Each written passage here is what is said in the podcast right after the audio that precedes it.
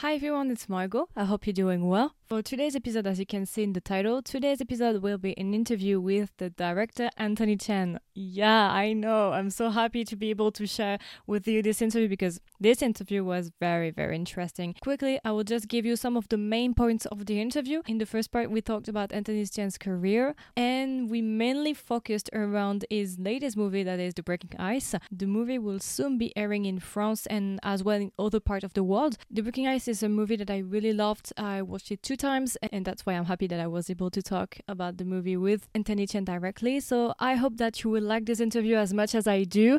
If you're interested maybe in Anthony Chen's social media, I will leave everything in the description box below, so don't forget to check it out. And yeah, I think that's pretty much it. Without further ado, let's get started with the interview. Uh, so we can directly start with the introduction and let's talk about you. So, for the one who just discovered you, can you tell us a bit more about you and just introduce yourself? Um, I'm Anthony Chen. I'm a filmmaker from Singapore. Um, I grew up in Singapore um, and and then lived in London for 15 years. Um, now I recently moved back to Asia again.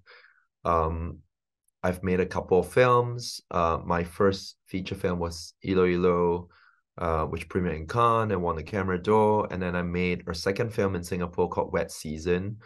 Um, I should mention that the the two actors in these two films are the same actors. You know, in my first film, Ilo Ilo, um, Yeo Yann Yann and Koh Jia they played mother and son. In my second film, they played teacher and student. Um, and then I made a third film. Actually, last year I made two films. Um, last year was a very productive year for me. Um, I made two films which premiered this year in 2023. One film is my first English language film. Um, it's called Drift. Um, it was shot mostly in Greece and some parts in the UK, and that premiered in Sundance in January this year. And then I had my fourth film uh, called The Breaking Ice. It's also my first film um, made in mainland China. And this premiered um, at the Cannes Film Festival in May. Yeah, we will talk about that like later in the episode, but I'm very happy to have you here. So, first of all, thank you for accepting the invitation because I saw like the lineup at the Cannes Festival at the time. And when I saw your movie, I was like, oh, this one. And that's why I remember I asked you on Instagram if the movie were will be available in France like in the year. That's why because when I saw like the poster, I knew that I, w- I would like this movie because I really love the actors, Zhou Dongyu and uh, Qu Chuxiao. Yeah. Yeah. I know less. I don't really know uh, Liu Haoran. I don't know him that much. But now you discover him through the film. That's right, and I really. He's my favorite character, but we will talk about that later. so okay, and maybe it's kind of a general question, but it's kind of interesting to ask it is why did you choose to become a director? Or in general why the movie industry? Um, this is very interesting. I think when i was at school um, in secondary school I, I had no idea i was going to become a film director. Okay. Um, i was involved in theater. I was involved um, um, I was acting on stage at a very young age from about 10, 11 years old. I did that for about 10 years. Um, and I always thought, oh, my future might be in theater. But, you know, when I was in secondary school, when I was like 13, 14, you know, in, in Singapore, because we are British colony, so, you know, we have basically um you know after our independence you know very much our education system is um um was was a leftover system by the british. So okay. um, in secondary school in singapore um, in high school you have to do english literature. And in literature you have to do shakespeare. So macbeth and hamlet and romeo and juliet and all that. And I remember I was struggling so much with Shakespeare. You know, like I find the text so dense and it was written in English that I couldn't connect with, and I feel like I didn't get him, he didn't get me. Um, and of course, it's different now. You know, now I I I really um like Shakespeare. But at that time, you know, as a 14 year old, I was struggling with it. And I was thinking myself, you know, if one can't, you know, get or connect with the world's greatest dramaturg, you know, like um playwright, like how do you pursue a career in, in theater? Mm-hmm. Um, so I was thinking like, okay, so what else? And at about 14, 15, that was when, you know, I discovered a lot of foreign films. I discovered um, the French Nouvelle Vague, you know, the French New Wave. I discovered uh, Taiwanese films. I discovered like Japanese director Ozu, and it just changed um, the whole shape and color of what I think cinema was. Um, you have to remember that growing up in the 80s, 90s in Singapore, you're very, very much growing up on a diet of very, very commercial cinema. Um, you know, you have got, and my my my dad likes to watch action films. So you're looking at Arnold Schwarzenegger, Bruce Willis, you know, Hollywood films, Terminator, Die Hard, one, two, three, four, you know, from the US. Um, and also very um commercial sort of genre from Hong Kong. So you've got a lot of um action films from Hong Kong. My my my dad loves Jackie Chan and a lot of Hong Kong comedies. You've got the vampire films. Um, that's so. So when I discovered these other films, it just changed my whole perspective of wow, like this is completely different. Um, you know, it smelled different. Um, it felt different. It looked different. Um, yeah, and I, and I told myself, yeah, maybe if I can't you know, become a theater director. Maybe I can become a film director.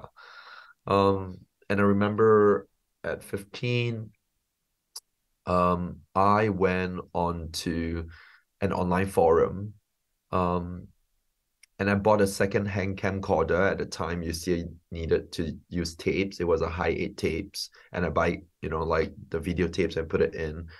Um, I still remember I bought it for about eight hundred dollars Singapore um dollars, and it was secondhand. I met this guy randomly outside a McDonald's. I gave him the cash. He gave me, you know, this video camcorder, and I started using that to, um, to shoot and capture my classmates over a one year period literally an entire year from January to December when I was 16. And at the end, I you know, I, I bought a book. I remember the book was like Adobe Premiere for Dummies, you know, and I, I teach myself video editing and and I started to edit this this whatever you call it, you know, this documentary film or whatever it is about my classmates. And eventually, um, yeah, it was about 37, 40 minutes. I think that's the first thing I've ever done. Okay, so it's kind of the um, you were quite ahead in vlogging, kind of. Yeah, maybe. Yeah, you know, I I wouldn't I wouldn't even you know now that you mention it, I was like, oh, that's called vlogging. You know, I I, I wouldn't even it did it wouldn't occur to me that oh, I was actually doing vlogging at that time, and I was doing that, and then um and then applied to film school at a very young age. I applied to film school at 17. At that time, there was only one film school. Um, it was a three-year um, course in film and video um, at Ann Polytechnic. You know, they had a school of film and media studies, and and I applied there um, with this film, and this was my application film. okay, so you studied in Singapore. Yes, that's right. Because because it was so expensive then to study abroad. I, I still remember when I was 15, 16, you know, I did this very naive thing of um, you know, I I bought this book, you know, which is about all the different film schools around the world and and I started writing letters to all these film schools, emails, like to NYU, to Columbia, to UCLA, to the NFTS, to everywhere. And I was like, oh, how do you get into your school? How do you become a filmmaker? And I realized that, oh, it's so expensive. You know, film school, it's you know, like it could that four years could cost you what two hundred thousand US. Um, at that time in Singapore, you could literally buy a flat. Mm. It was very expensive. You know, I didn't come from, you know, I didn't come from a very poor family, but I, I didn't come from a very affluent family. We are sort of like middle class. You know, the the lower middle class maybe. Um, there are family that you see in um Ilo that's the kind of family that I grew up in. Um, and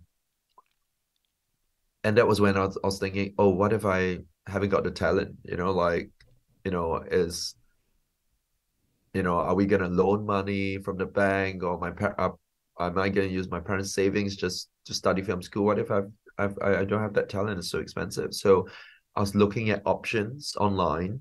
Um, I still remember there wasn't even Google at that time you know, on the internet. It was Yahoo. And I used Yahoo to search and I found this film school in Singapore. Okay. I made this film and I applied to it and I got it. Mm. You talked about like Hong Kongese movie and Japanese like movies. So can you tell us a bit more maybe about maybe your favorite movie or your favorite director or in general some artist that uh, inspires you? I have an all-time favorite film, and it's not just my all-time favorite Asian film. It's my all-time favorite film. It's it's a Taiwanese film um, by the late Taiwanese director called Edward Yang, um, and the film is called A Brighter Summer Day. It's a very long okay. film. It's four hours, but it's an absolute masterpiece. You know, I don't think it's been seen enough. I don't think it's been discovered enough by a lot of people around the world. But I think it's it's a real masterpiece, and I think it's the one of the best films ever made. Um, and it's the first role that the Taiwanese actor Zhang Zhen was in. I think oh, okay. was sixteen or fifteen at that time. Okay. And do you have a more recent movie that you really liked, maybe? a more recent one? A recent film that I liked. Um, I really like Koreeda's new film, Monster. I haven't seen it yet. Yeah. It's in Geneva next week. I'm planning to go there to watch it.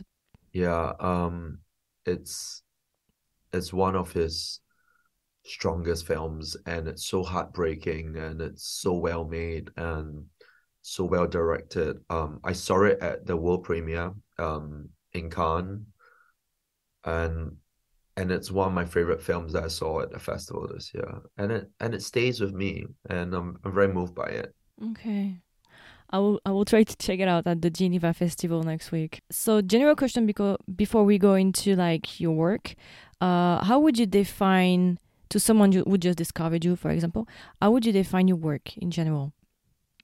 Oh, that's a really tough question. I would say um my films um are very humanistic. Um you know, I my films are always centered around the very delicate and complex relationships between people. Um I would say I'm a very subtle, restrained, gentle sort of um filmmaker as well. Um you know, I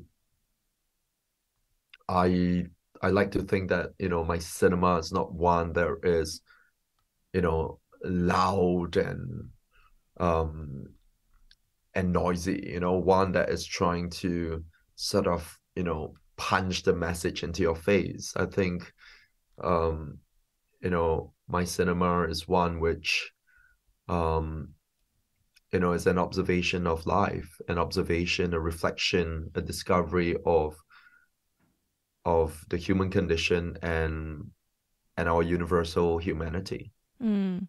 And actually, it's a good transition to Ilo Ilo, uh, your movie that uh, was like that won the Camera d'Or in 2013.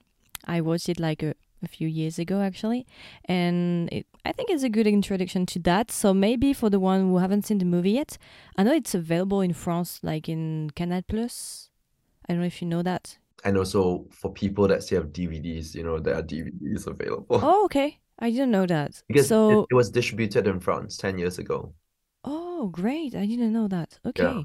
So, can you tell just a little bit about the movie for the one who don't know the movie? Ilo Ilo is set during 1997 during the Asian financial crisis, and it talks about um, a middle class family in Singapore um, with two working parents um, and a young 10 year old boy, and how because they are at work, they have to hire a Filipino nanny, a Filipino helper from the Philippines um, to take care of him. And it talks about this blossoming sort of changing relationship between um, this maid and the 10 year old boy um, set against um, you know a period of despair a period of economic recession Mm. Yeah, I really liked the movie, and the ending was quite impactful. I really liked it. So, if some our listeners are haven't seen the movie yet, I really recommend you the movie. No, it, it was in 2013 when you won the Camera d'Or. Ten years has passed. Do you have? How do you see this now that ten years are, are passed? Does winning the Camera d'Or change your career? Of course, it changed it, but in what ways? And yeah, yeah, that's pretty much it for now. well um yeah i, I think the, the first film really sort of like um you know made my career i would say you know like it it made myself known to a lot of people around the world. The film was widely distributed. It, was distributed you know apart from france um and it did pretty well in france you know like it, it crossed over like a hundred thousand admissions in france and cinemas. Um and you know it was it was it was um, also distributed in 30 countries around the world. Um, it did very, very well in Singapore. It's um, until now, I think it's still the highest grossing um, art house film in Singapore. Um, and I think it also all of a sudden, you know, because it made my career, and it also meant that it was easier later on to find resources to find funding for my films um, i after this film i also started my own company where um, i produce a lot of um, first time filmmakers um, from singapore and from the region. I champion a lot of young filmmakers and young voices um, and it's allowed me to do that. Um, it's interesting you know i, I think 10 years on, I did it feels different now because when I won the Camera d'Or, I was 29. I was in my 20s, you know. Now I'm 39, you know, I'm turning 40 next year. I feel like I feel much older now. You're, um, and you know, I feel like I'm slowly walking into my midlife and maybe a midlife crisis. Um, um, which is why which is why I think I had a real existential crisis, you know, like during the pandemic and and my latest film, um, The Breaking Ice, um, you know, in a way, um, I think it was a very good turning point for me. Yeah. Because I, I felt I felt like my soul was older. I felt like, you know, I was making work or I was thinking in you know a certain way and and I felt I needed to break out of the mold. I felt I needed to um um find a new way to sort of grow. Um um I needed to learn new things. Mm-hmm. And I mm. think the whole process or the whole idea of wanting to make the breaking ice or process of making it and eventually the film itself, um, yeah, did help change me in a certain way. And for it's more like a general question, but it's in like it's also about Ilo Ilo. How do you choose the theme for each of your movies? Is it like some kind of idea that you have when you are walking? No, it's it's quite interesting. You know, like I don't I feel like I don't go and find you know actively go and find my teams or okay look at you know like oh the next film i want to make is on this but with Ilo Ilo, it was very, very personal. You know, like I went to film school twice. I went to three-year film school in Singapore, and then later on, I did my master's in film directing at the National Film and Television School in the UK, two years. And when I graduated from film school, I've made a lot of short films. I've made about eight to nine short films. And I knew I wanted to embark and I wanted to move on to make my first um, feature film. And at that time, I didn't know what it's going to be. But at night, you know, um, when I was sleeping, I kept having dreams. You know, I kept having dreams of um, my childhood, you know, and when I was growing up, I had a Filipino maid helper that worked in our household for eight years. When she came, I was four years old. and she left, I was 12 years old. And and all of a sudden, like a lot of scenes or a lot of memories from my childhood came into my head and and I began to look at it differently. You know, as a child, there were a lot of things you didn't understand, you know, whether it's a t- tension between the helper and the mother and all that. But all of a sudden, as an adult, when you look back on childhood, you see things that you never saw before. You know, like you you observe things and it and and I didn't know exactly what story it's gonna be, but I knew I needed to make a film about this. Mm. So it's kind of from your own experience, kind of. Yeah, I think, and sometimes it's my, from my own experience. Sometimes it's from stuff that I've been reading, and and it just caught my eye, and it just stayed with me for so long, and you keep thinking about it. You know, like for me, filmmaking is an obsession. You know, like you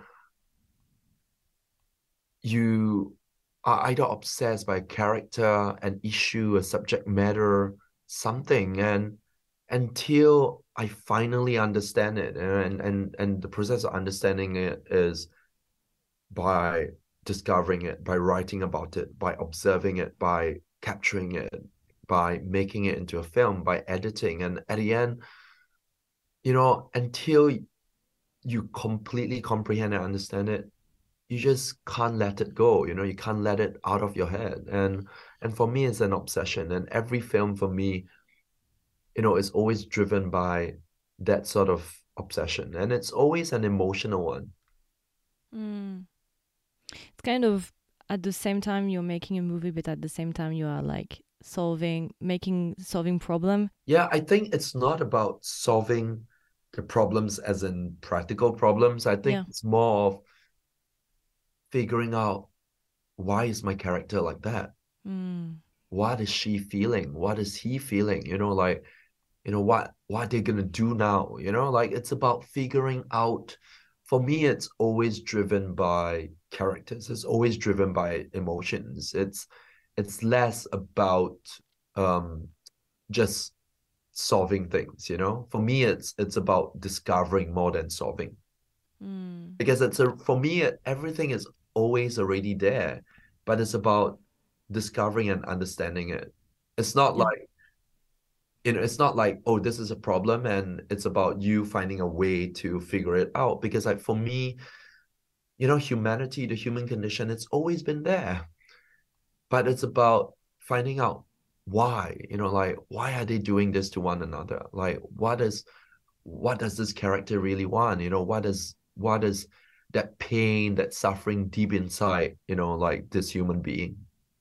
Mm, that's why each of your movie are very not art wrenching, but more how do you say that accurate in the emotion. Like it's easier to ad- identify, I guess, to certain character. And in general, question is, um, how do you want your movie to affect people? Obviously, I guess with the character you want to in some way try to convince certain emotion through each characters but either like a more de- deeper meaning? Um i don't know. I i i'm always hoping that my work would move audiences. You know i think it's you know i i always hope that there is emotion in my film and i'm always hoping that this emotion reaches the audience or or they connect with it you know? For me it's less about issues you know? For me I, I never make films because like oh this is the moral of the story you know? Like mm. um you know we shouldn't do this or we should do this you know? It's never about being didactic. It's never about morality. It's never about you know? For me the way i capture my characters it's all about being human. And and this is what it is you know i'm sharing a shared experience i'm sharing a certain human flaw a vulnerability and and hopefully yeah it lets you look at yourself you know your own inner self in a new light. Mm. yeah, that's right. I was kind of reflecting on myself after for example the breaking ice and ilo ilo right and just before going to the breaking ice we can maybe just talk a little bit about wet season the second movie that was uh, in 2019 so for the one who haven't seen the movie yet can you just tell us a little bit about it? Um, so Wet Season is about a Malaysian um, um, teacher, a woman, you know, in her early 40s. Um, she has moved to Singapore to teach Chinese. Um, mm-hmm. Unfortunately, it's a subject that is neglected now by by schools and by the students. Um, it's not something that that you know it's it's a priority. Um, and you know, she married a Singapore man. It's about her, you know, a 40 year old woman in crisis, you know, her struggling in her marriage, you know, at work, and how this female teacher ends up having a bond with a 16 year old student that she teaches. Um, and it's a very, very complex bond. Um, and eventually, I think it's a coming of age for both of them, you know. Um, the boy has grown up through this process um and and ling you know like um this female teacher has learned to um yeah put down and and rediscover and and you know um her own place in the world again mm. I saw in an interview that you talked about the fact that, as you said previously, that Chinese is less and less not used but learned in, in Singapore that it was a real issue for Singapore because um, it's for, for for a big part of the population is kind of their history. Yeah. So it was important to like learn Chinese and for Ilo Ilo as well, I saw in an interview that you talked about the fact that the because this the Filipino maid is immigrant. So I can see a trend in your movie when you talk about character first, but you also try to picture maybe some social issues in Singaporean society and in general. Actually, can apply to every society. Uh, so, can you tell us a bit more about this? Like, social issues seems very important to you. It's it's interesting because I, you know, like when I make a film, I never start with the social issues. You know, I start with with the characters. You know, whether it's a Ilo Ilo or whether it's a wet season I always start with the individual, you know, like when I get, I understand who this person is, what's the problem with this person, you know, what does this person really want in life?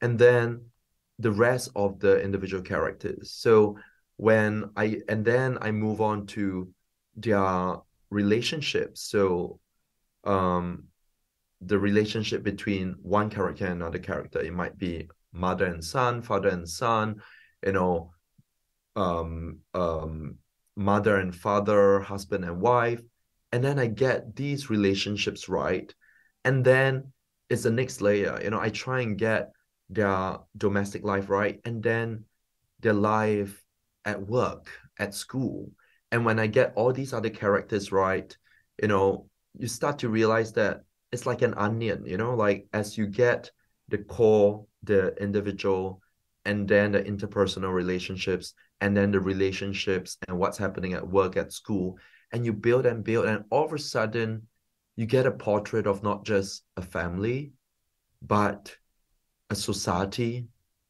and a country. And when you have a very accurate well observed portrait of that you know the issues would just fall into place because it's always been there you know? So it's not about like me saying like I want to make a film about this issue. You know, I feel it's very important that it's always driven by the characters and then the characters and um and their connection with the other characters and you know it grows and grows and grows mm. okay so it expands and after like the issue kind of arise by themselves naturally? Yeah i think so. Of course subconsciously there will be certain issues and ideas that's spinning in my head right? But but but how do you make a film about an issue? You know like i want to mm. make a film about loneliness you know like how do you you know like how do you make it tangible? Or how do you make a film about oh, I want to make a film about migrant labor. Like you can't make a film about that, but you can make a film about how it feels to have someone living with you and to building a connection and then this person have to leave you know? You can make a film about heartbreak. You can make a film about about you know like that relationship between people. So it's kind of a transition to the breaking ice actually that we can directly go into that part. The Breaking Ice, as you said previously, was at the Cannes Festival in 2023. Now it will be available in France starting the 22nd of November in theater. Yeah. I've seen it when I was at the Zurich Festival, and just for the one who haven't seen the movie yet, maybe to give them like some, like to incite, incite them to watch it. Can you tell us a bit more about the Breaking Ice shortly? So it's really about three young people in their 20s um, who are sort of um, lost and broken, you know, like in their lives. And they start to, you know, there are these three strangers that they start to bond, you know, over a couple of days um, in the winter in China.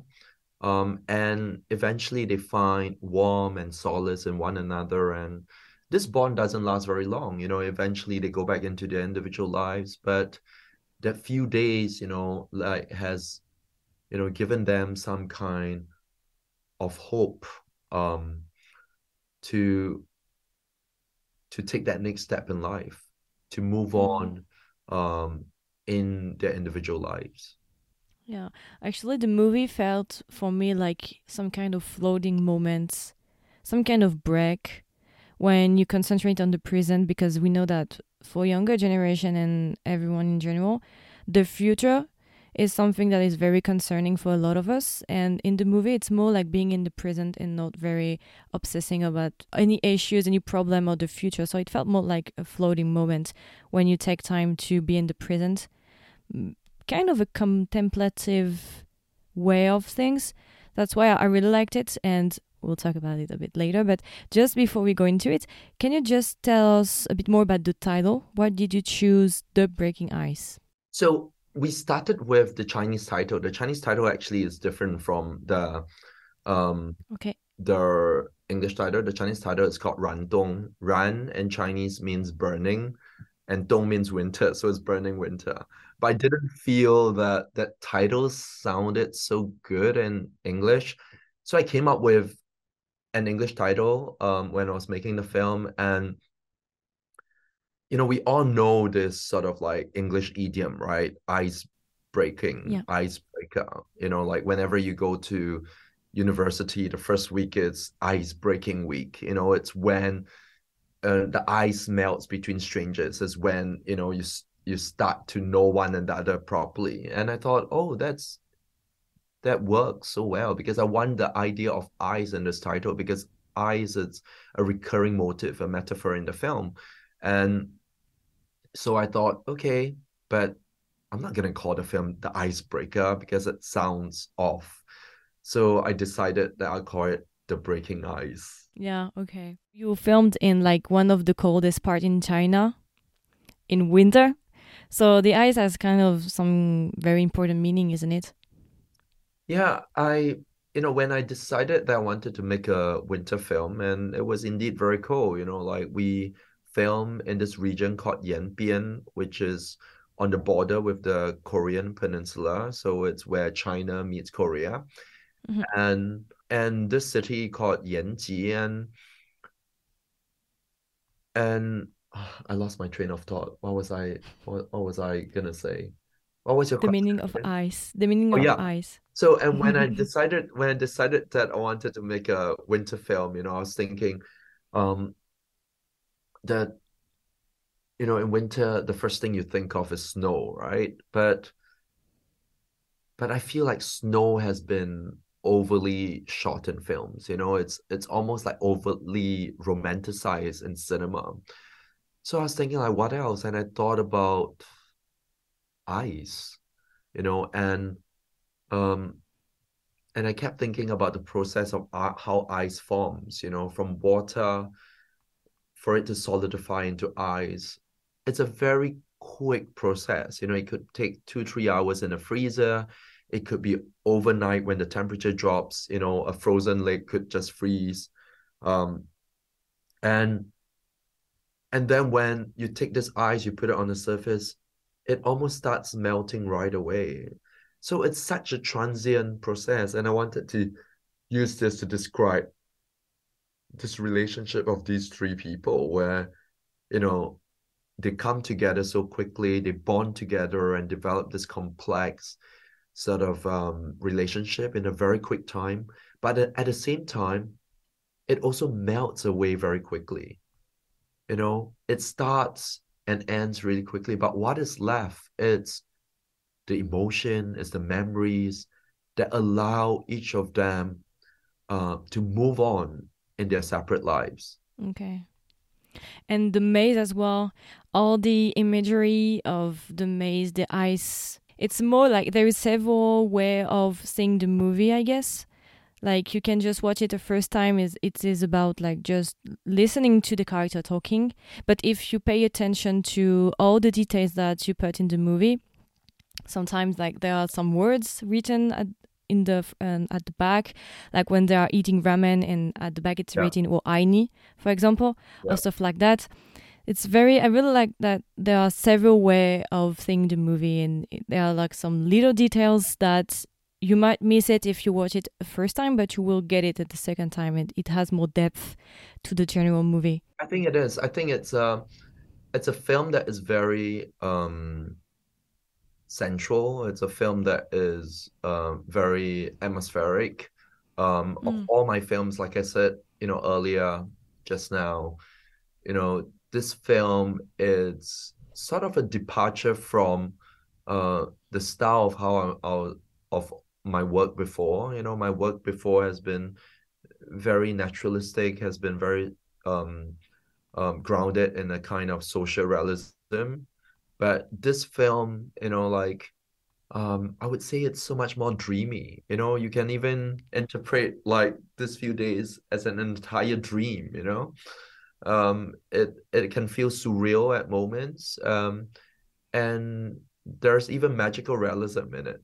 Yeah, and the music as well helps to create some kind of dreamy atmosphere i really like like the use of ambient kind of music in some places sometimes you put some music but it's not all the time so it gives some l- space to life breathing very like accompanying the characters i really like the the ost here, by the way i found it on spotify and i really liked it Yeah, um, it's a young composer, um, who's also from Singapore. When we started working on this film, uh, he was only 26. He was very young, you know. Um, um, I connected with him because I discovered his music. Um, I connected with him when I was living in London. Um, and I knew when I wanted to make this film that I wanted uh um lots of music in this film and but I wanted the voice of youth. You know, I wanted someone that was young that could really um bring out a lot of the emotions and the complexity of those emotions um in this film and and I brought him on and in fact it's the first time uh this musician has scored for a feature film. Uh, Mm. and it was such a lovely process, you know, he was involved very early on. So when I was shooting the film, I'll be cutting and putting the scenes together, I'll be sending it to him, and he'll be writing music, he'll be sending it back to me. So I was very motivated by his music when I was shooting as well. And just I'm curious about like the creation process of the movie. Like, uh, you said, I if I remember correctly in an interview, you said that for Ilo Ilo in Wet Season, it took you several several years of work. And I wanted to know if what is is it different for Breaking Ice? How time? How much time? Um, how much time did it take to make? I Uh, think with the Breaking Breaking Ice. Ice, it was slightly different because it was a film that it wasn't about me sort of like, you know, spending the time, you know, like deciding everything on the page and then everyone just comes in and fill the pages, you know? Mhm. Just everyone just comes in and and follows what I dictate, you know, like this is the plan and you just follow. Like with the Breaking Ice, um, it was more organic. You know, I had um I had uh an idea. You know, I want to make a, about young people. I knew it's going to be set over a couple of days. I knew it's going to be winter. And I casted the actors before I finished the entire script. So I, I knew who I was writing for. Um, and I was allowing uh, the spaces, you know, the locations, you know, um, a lot of the detail of the scenes I wrote after I've been to the north of China, you know, after I discovered a lot of stuff, you know, there was a Mhm. scene inside the park, you know, um, Yeah. where, you know, they go into a park at night and there were animals, there were monkeys and there was deer. But I discovered that park when I was location scouting for Nana's apartment. You know, I had um I didn't have that written, you know, at first, but you know, you know, we are looking for this apartment, so we we made appointments with different sort of property agents to view apartments, and in between there was time, and I said to my producer, you know, like there's a park nearby, it looks pretty nice. Let's take a walk in the park and let's look at how the local people live.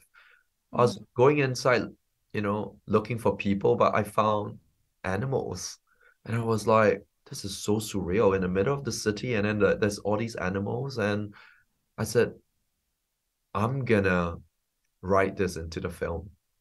Mm, I really like the scene at the park with the statue, the different statue that you choose. I really like this scene. Sadly, um, now if you go back to that park, uh, they have um reconstructed that part of the park. So they've moved all the animals away Oh, else. So it's no longer there. The animals are no longer there. and I read in an interview that when you were creating the movie, like you were writing the script, like it was during middle of COVID, and you wrote the script in ten days. Is it right? Well, technically, I didn't write it in 10 days, you know, like um the script wasn't written in 10 days. The script was finished 10 days before we started filming. Oh, okay. That's a slight difference. That's a huge difference. You know, it took a uh it took a couple of weeks and you know like um yeah to write the script. You know, it wasn't like I wouldn't know how to write the script in 10 days. Okay. And I wanted to ask you another question is like the movie was chosen for the Singapore entry uh for the Oscar in 2024. So can you tell us about how do you feel about that? I always feel like, you know, it's a good honor to be selected to to be represented at Oscars. Um, but this is also not the first time, you know, um, you know, I've had a film that's an Oscar submission. You know, 10 years ago there was Ilo Ilo, and then there was my second film, Wet Season, as well. So well, yeah, I think I think it's it's it's a good thing and it's an honor, but I I I don't think so much these days. You know, I'm not going like, oh, it was again, it's gonna get nominated. It will, you know. I I just feel, um, yeah, I've done this a few times already, and and it's good that the film is being recognized. It's good that um, hopefully, um, it also helps more audiences to discover this film. And I will try my best to promote it when it's like available in France because I really liked it and I guess that a lot of my listeners will will like the movie. I really loved it. And you said that previously the movie is about three characters who are kind of a little bit lost in their lives. And in general, I thought maybe in an interview that you said that it was more about younger generations, love letter to younger generation. Is that right?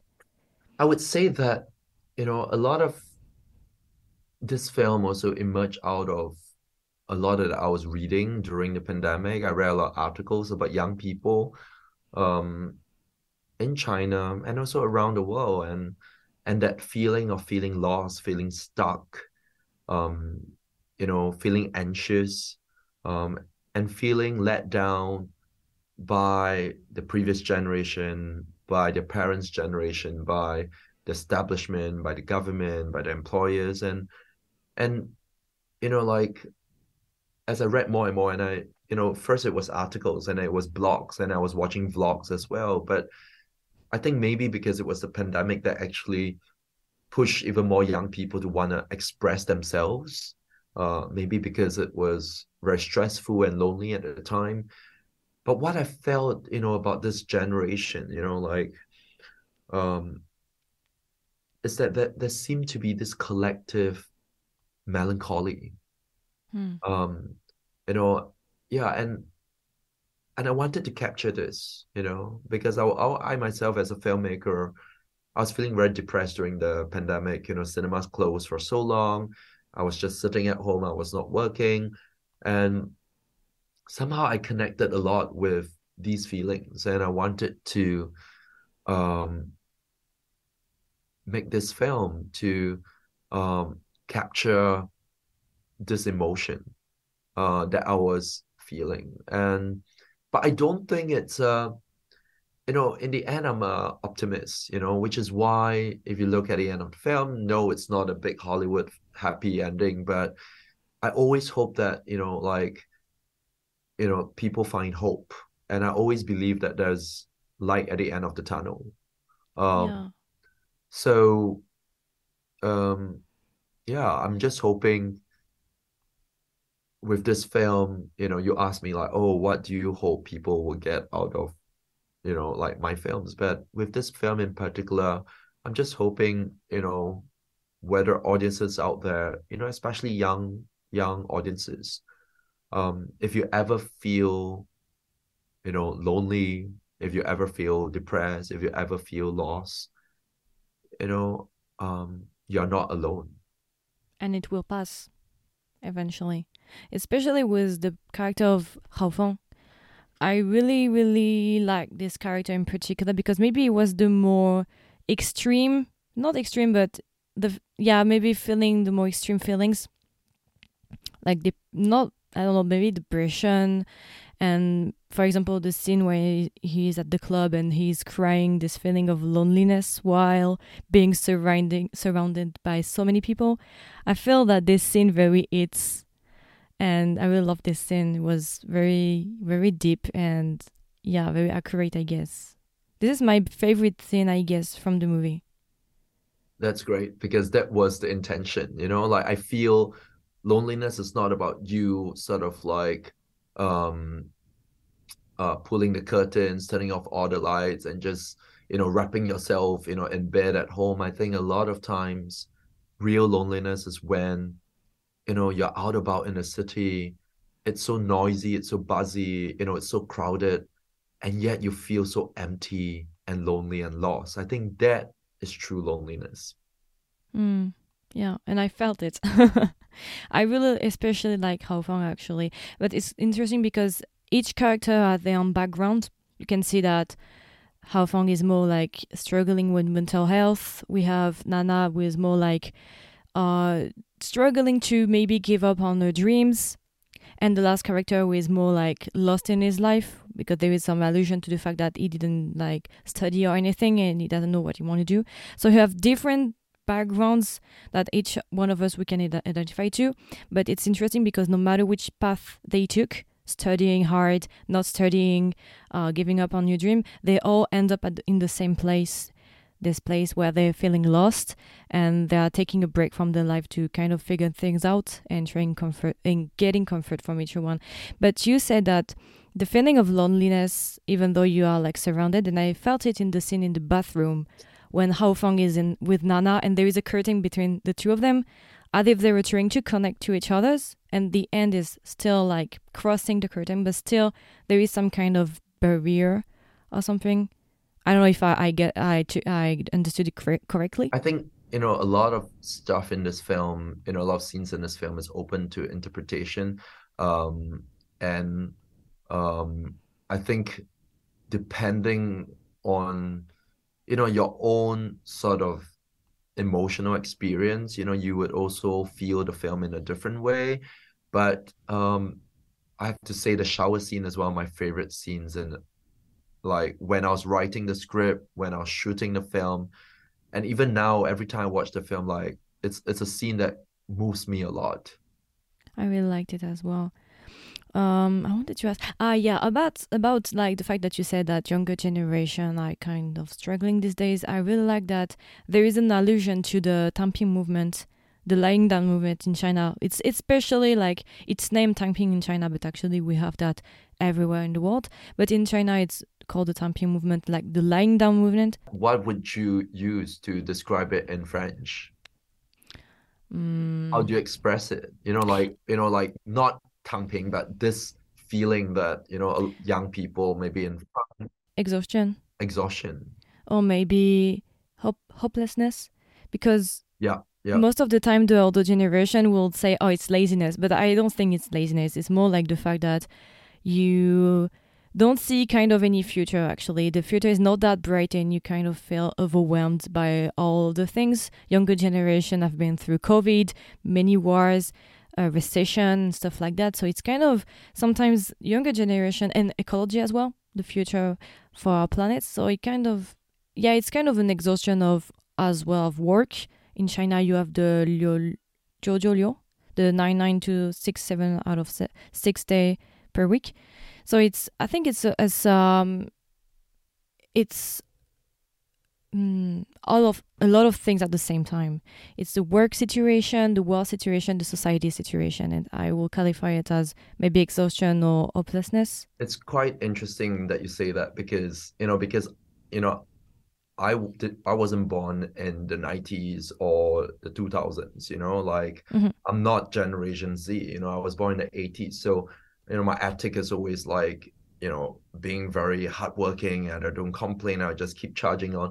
So interestingly, when I was reading a lot about Tang Ping, when I was reading a lot about you know some of the um, movements that um, we are discussing, you know, I was skeptical at, at the start. You know, I was a bit like, oh, these young people, they're just lazy. You know, like you said, it's lazy, right? But the more I tried to understand it, the more I tried to discover it, the more I tried to um, really feel what's going on and and that's the thing you know it's that sense of hopelessness you know and and and i think it's very very hard extreme extremely hard to grow up in the internet um age in the internet generation you know like when i was growing up i i had my first i had the internet only when i was 12 you know like i had my first email when i was 12 and everything was brand new you know there wasn't there wasn't like WhatsApp and Facebook and you know like there wasn't all that stuff at that It was it was still a more innocent sort of like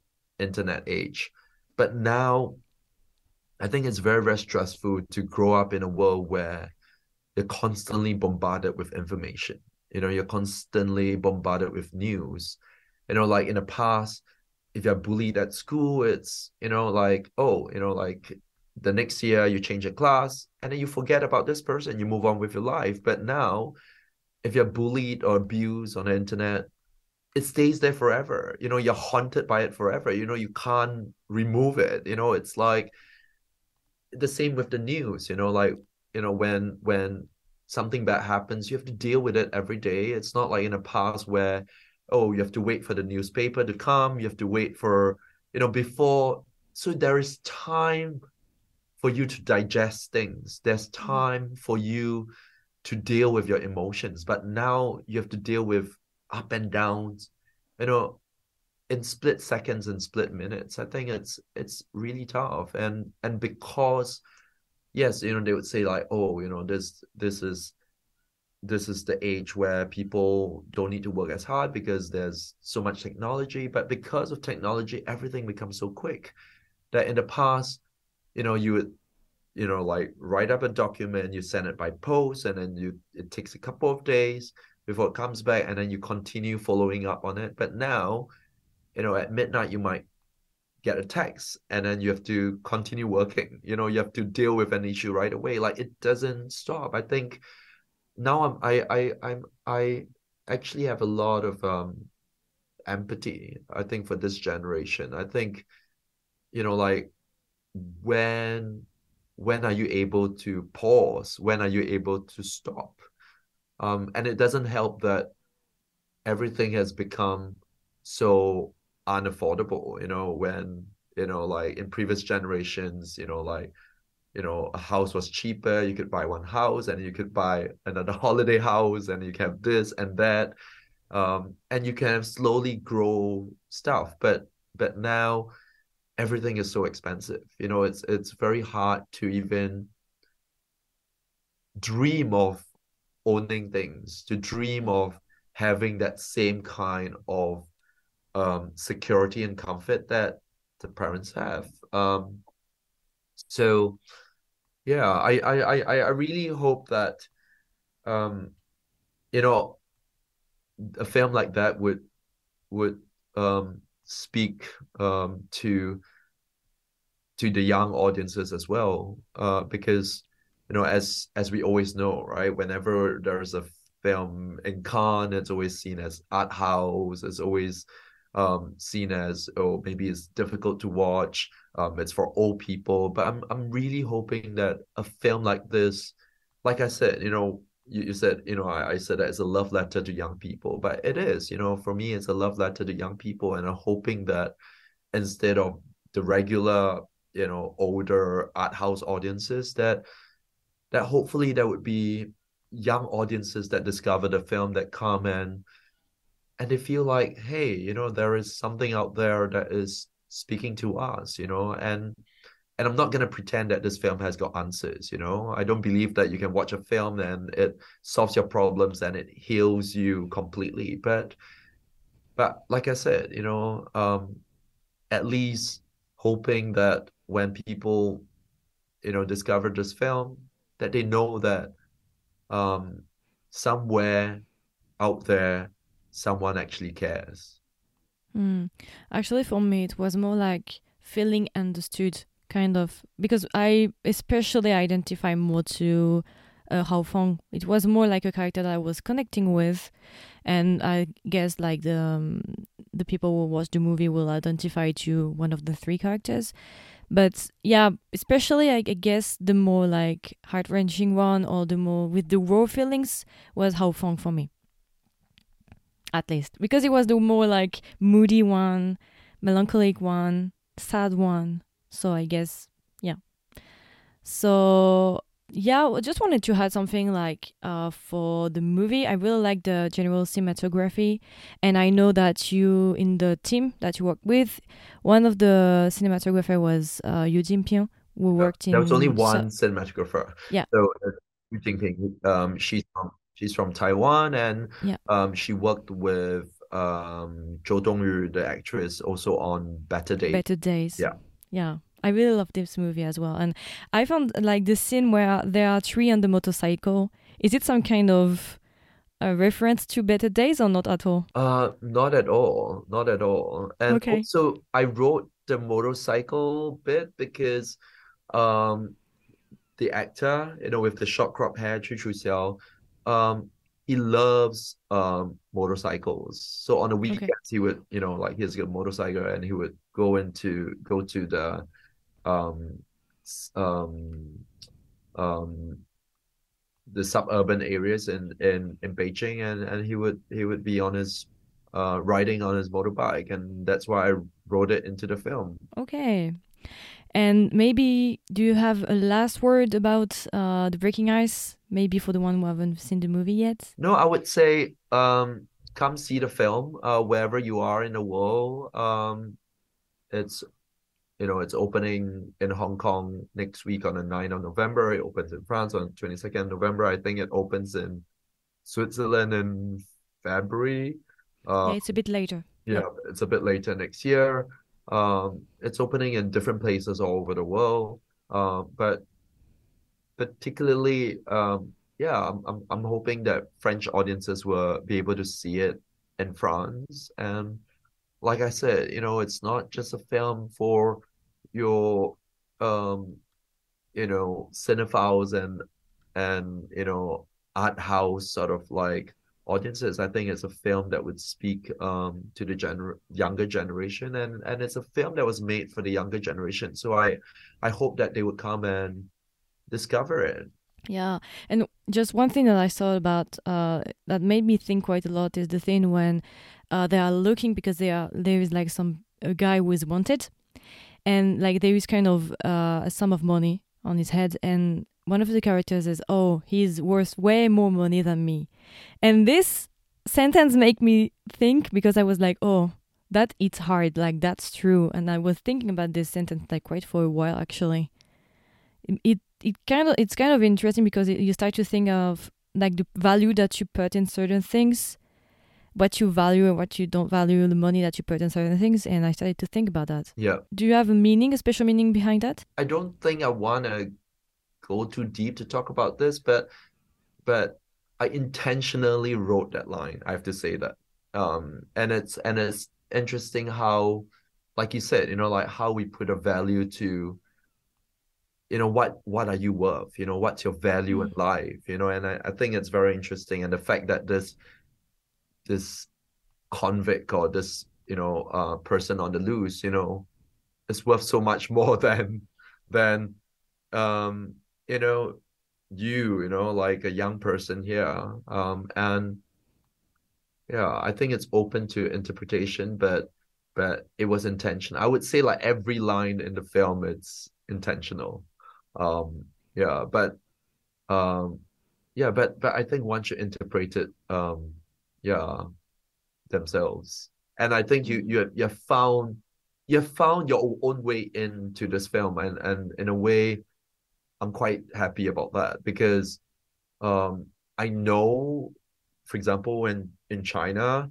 um a lot of people are grappling with they're struggling to connect with Hao Feng. They're like, why does this person have depression? You know, like why does she cry? You know, like, you know, I think I think if you just try and bring a lot of logic to try and you know and try and find just logic in everything but a lot of our life is is devoid of logic you know in a way whether it's anxiety or mental illness or depression, if you could explain all of it, you know, like there wouldn't be these problems. Yeah. So I especially am moved that you connected with his character because his character I purposefully wrote this character because I felt like there were a lot of young people that were, you know, in different ways, in varying ways, right? But that was struggling um um with issues you know and um and yeah I, I i i i wanted to um yeah put a put a young person that you see oh you know has made some money seems to be quite successful seems to be doing okay with life but he's not happy yeah but he's not fulfilled but he's struggling to even find peace within himself. Um, and for me, that's important. I think I will rewatch it when it's available in France, 22nd. I will rewatch it once again because I really love this movie actually. I guess it's one of my favorites. Uh, I don't have that many favorites, um, but this one I guess will be on my top three. Great. From now on, yeah, yeah. I kind of like like uh raw feelings movie. My favorite one is Decision to Leave. Yeah. Park Chan-wook. Yeah. This is my favorite one ever. So The Breaking Ice will be on my top three from now on. And and also we're talking about film titles, right? So it has a, yeah. different Chinese title, it's a different English title, and it has a different French title. French title. Which yeah. until now I, I don't really know how to pronounce. French is kind of hard, but the translation is a winter in Yanji. Yeah. Yeah. on Eva Ayanjing, I think. Yeah. Un hiver Ayanjing. Yeah. Yes. so I, I think that's pretty much it for the breaking ice. Do you have anything that you want to add? Or we can go maybe to the last part. Uh no, I think that's fine. Okay, so quickly, just a little question. Do you are you working maybe on another project or do you have another a, a character that you would like to talk about in the future movie movie? Um I shot two films last year, you know, so Yeah, you know, I've been in. very busy. I've been quite exhausted as well because this Yeah. year I've been promoting the film. Last year I've been shooting and and in post-production for a very long time. Um, next year I'm preparing uh, a new film that I'm shooting back home in Singapore. It's uh with the same two actors in my first film and my second film, Ilo Ilo and Wet Season, with the actress Yeo Yann Yann and the actor Koh Jia Ler. Um, they played, you know, mother and son in my first film, T Chen Steele in my second film, and I'm making the third and final part of my growing up trilogy. Uh, because this boy that I discovered 10 years ago, uh, when he was 11 years old, he has turned 21. He's a proper adult now. So um, he's grown up and and I'm gonna capture his coming of age. Um, um his adulthood um in this new film called We Are All Strangers and um I think it's a it's a very moving story um the two of them are gonna be leads um, I'm not gonna say too much about the film um I would say you know the short premise is it's about strangers forced to become a family Okay. That's interesting. Yeah, and then and it's a moving family drama, and and it's gonna be, uh, like a closure to, um, to the two films that I made before. And just for Drift, do you think that it will be available in France? Uh, I don't know yet if Drift is opening in America on the um, on February 9, um, Okay. and then it's gonna slowly open in other places. Um, it's also very, very different from all my previous films. It's about an African Liberian refugee, um, and because of a huge tragedy, finds herself drifting on the shores of a Greek island, and how um, she ends up, you know, bonding and having a connection with a tour guide from America. Mhm. Um, it's also in a way, you know, like there's this recurring sort of motive, you know. Uh, all my films is always about this complex and intricate uh, and intimate bonds, you know, between strangers. Yeah. And just, do you plan to maybe film again in China?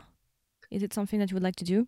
I think I would, maybe not so soon, you know, I'm, um, you know, like I'm developing some ideas. Um, but I would, you know, I think there's a lot of great talent, you know, like whether it's acting talent or in terms of um, creative talent, in terms of head of departments, in terms of crew. And I would love to make another film in China, but um, right now I'm also developing a film with a Korean company. Um, I'm, I'm Oh. developing my first Korean film. Oh wow. I love Korean films as well, so I'm interested in that. I will follow follow the news when it's out. Yeah. And lastly, it's more for me and for the audience. Do you have any recommendation art uh, Singaporean artists that you would recommend to the audience? I'm a bit curious. I would like Um, to discover more. You know, I think one or a starting point, you know, like um, you know, since we are talking about the breaking ice today, is I think you can discover the music of the composer Kin Leonn. He's very young, you know, he's 28 now. Um, uh, he's on Spotify. Um, and Yeah.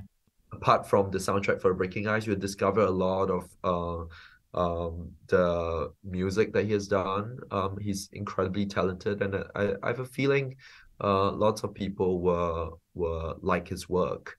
Um, and then there are other filmmakers that um, are very interesting that have had their films released in France before. There's the Singapore filmmaker called Boo Junfeng. You know, he had his first film in the Critics Week in Cannes called Sandcastle, his second film called apprentice that was um, in official selection in Un Certain Regard um, several years ago. There is, um, you know, and both of them, uh, him and also another filmmaker, like we all went to the same film school in Singapore. Um, and then there's Yeo Siew Hua. Um, his first film was called A Land Imagined. I can't remember the French title of his film. It won the Golden Leopard in Locarno at the Locarno Film Festival several years ago. Um, so there is, yeah, there is talent coming out from this very very small country called Singapore, and I I hope that um, audiences will slowly discover them. There is another film that maybe you will be interested to check out. It's not available in France, but it's a okay. But it's a film that I produce, first time director. Uh, because you are into Korean films, it's a film called Ajoomma. Yeah, I heard about this one. Yeah. I was not able to watch it, but I heard a lot about this one. Yeah, but it's uh, it's very interesting. It's it's a comedy drama, but it's very moving and heartfelt. Um, yeah. Um, also by a Singapore director, and it's the first Singapore Korean co-production. It was at the Busan Festival, yeah, isn't it? So a few years last year, and then it opened in Singapore and you know in some territories in Asia last year, and it's opening on the 29th of November this year in Korea. Oh, okay. Okay, okay, okay. I hope that it will be available in France. I don't think so. Um, Might be hard. Just like, you know, like a lot of Korean films are not distributed in France. You know, that's yeah. very specific. It's either very, very big genre films um, mm. or or art house films that went to like major festivals. Or sometimes in festivals. Yeah but I haven't seen it in any French festival so far yet. Yeah. Because I try to check every festival. And, which part which part of France are you based in?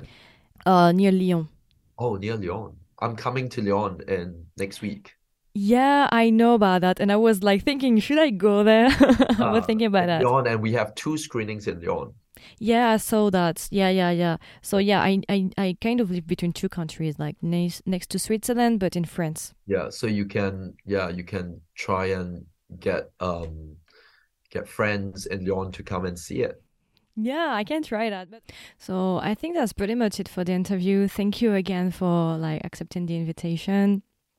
Great. And I look forward to see the movie in theater in France. I will do my best to promote it to my audience on Instagram, TikTok, and on the podcast so that as many people as possible can see the movie because I think that's a very important movie for younger generation. Do you have any word for the listeners maybe? No, come see the film like uh, yeah. 22nd of November uh come see the film. Yeah. Come see the film. I think if you if you don't come and see it, you you would never know. But I I have a feeling most people, if they come and discover the film, I think they would they would find something they would like about it. Yeah. Yeah, yeah, yeah. yeah. It's totally worth it to to come and watch it. Totally. Great. Thank you and for your time. You I so wish much. you a pleasant stay in France. Great. Bye bye. Bye. Thank you. Thank you.